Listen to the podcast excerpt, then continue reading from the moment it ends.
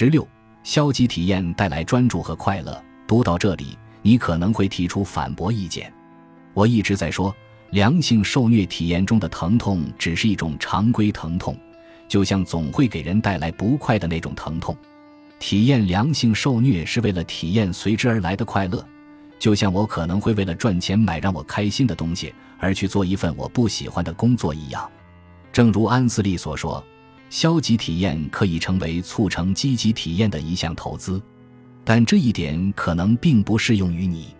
也许你真的会享受先苦后甜中的痛苦，也许你真的喜欢咖喱的辣味，喜欢浸泡在冰水中的刺激感，享受阿黛尔《爱人如你》传递出的悲伤。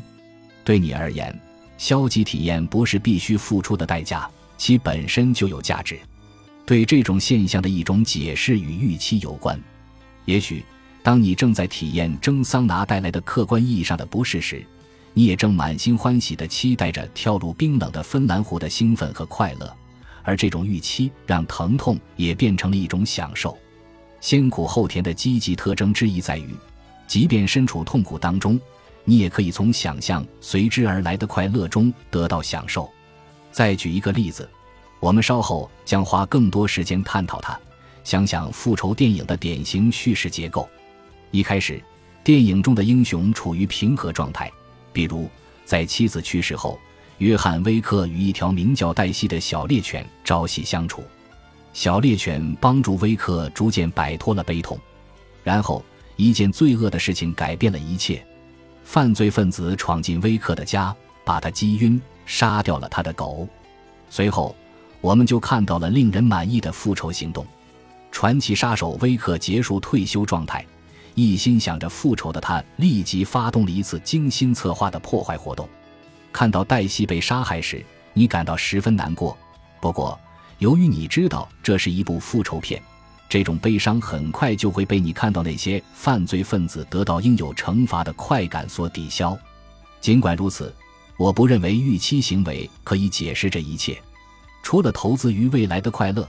还有其他理由会让人们选择承受痛苦，包括道德满足感，知道你是在为了伟大的使命而承受痛苦所带来的满足感，有掌控的快乐所带来的满足感，比如面对困境时获得的控制力、成就感和自主权。我们将在后面的章节探讨这些理由。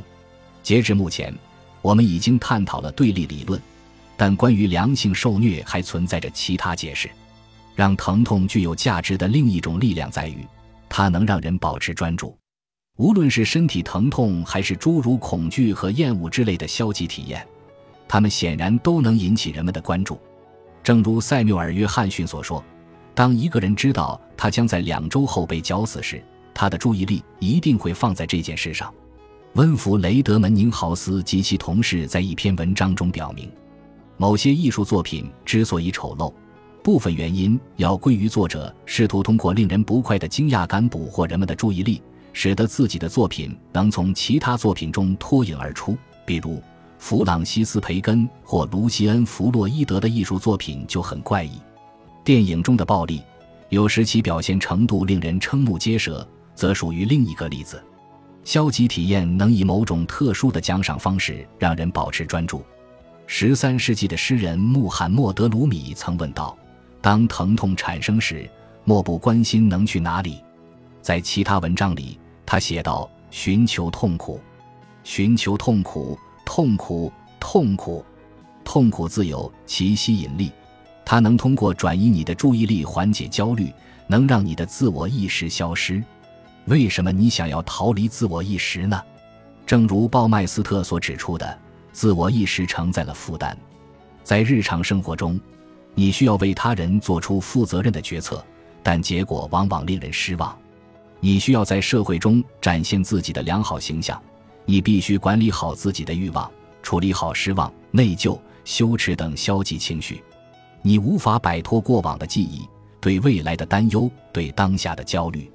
长期以来，你的内心独白都是消极的，牢骚满腹。不难想象，我们对自己有多厌恶。不仅厌恶我们自己的身体，还厌恶我们的意识。一旦谈及这种痛苦，我们时常会说出那句经典的分手台词：“不是你，而是我。因此，让自己沉迷于某些行为，比如高强度的锻炼、解开难解的谜题，可以让你失去自我意识感，从而带来快乐。你也由此消失了。人们经常说，进入这种状态是冥想练习的目标之一，但对于我们这种初学者，冥想会带来相反的效果。不分心地陷在自我意识中，于我们而言是一种痛苦的体验，那种自我感非常明显，令人不堪其扰。相反，第一次在巴西柔术中与人缠斗之后，我意识到，在那段时间里，我心无旁骛，自我感消失，一种幸福感油然而生。事实上，我曾在街头遭遇抢劫，尽管那绝对算不上是一种美妙的体验，但事后我的确意识到，在被抢劫期间，我正是处于这种状态，脑海中完全没有任何胡思乱想。如今，当我想让自己摆脱自我意识时，我不会冥想，而是会去听播客节目，嘉宾的声音会不知不觉地自动吸引我的注意力，从而让我摆脱胡思乱想的状态，最终关闭内心的那个我我我。于是，这又让我们回到了疼痛问题。疼痛可以比冥想更有效，因为冥想需要不断地与坐立不安做斗争，逐渐驱逐那些让人分心的想法，而疼痛轻而易举就能达到同样的效果。如果你认为播客会让你分心，那就试试踩在指压板上。我不会否认剧烈的疼痛有多么可怕，完全同意我们应该避免这种疼痛。我做牙齿手术时一定会要求打麻药，对此我感谢医生。然而，疼痛可以转移对自我意识的注意力，这一点是不可否认的。对有些人而言，在某些情况下，疼痛的积极效应会盖过其消极效应。我意识到，我们正在探讨的施加肢体痛苦、精神羞辱、奴役等行为，在不同的情景下可以变成人与人之间最恶劣的行为。伊莱恩斯·凯瑞在《疼痛的身体》一书中探讨了折磨的问题，详尽地描述了疼痛是如何消除自我意识、摧毁知觉和意义感的。他的观点与鲍麦斯特的观点如出一辙，不同的是。斯凯瑞是在十分恐怖的语境下探讨这一问题的。折磨和受虐的区别是什么呢？折磨对自我的攻击强度更大，几乎不受限制，但这还不是两者之间的关键差异。真正重要的差异在于选择权的不同。折磨不存在“安全”这个字眼。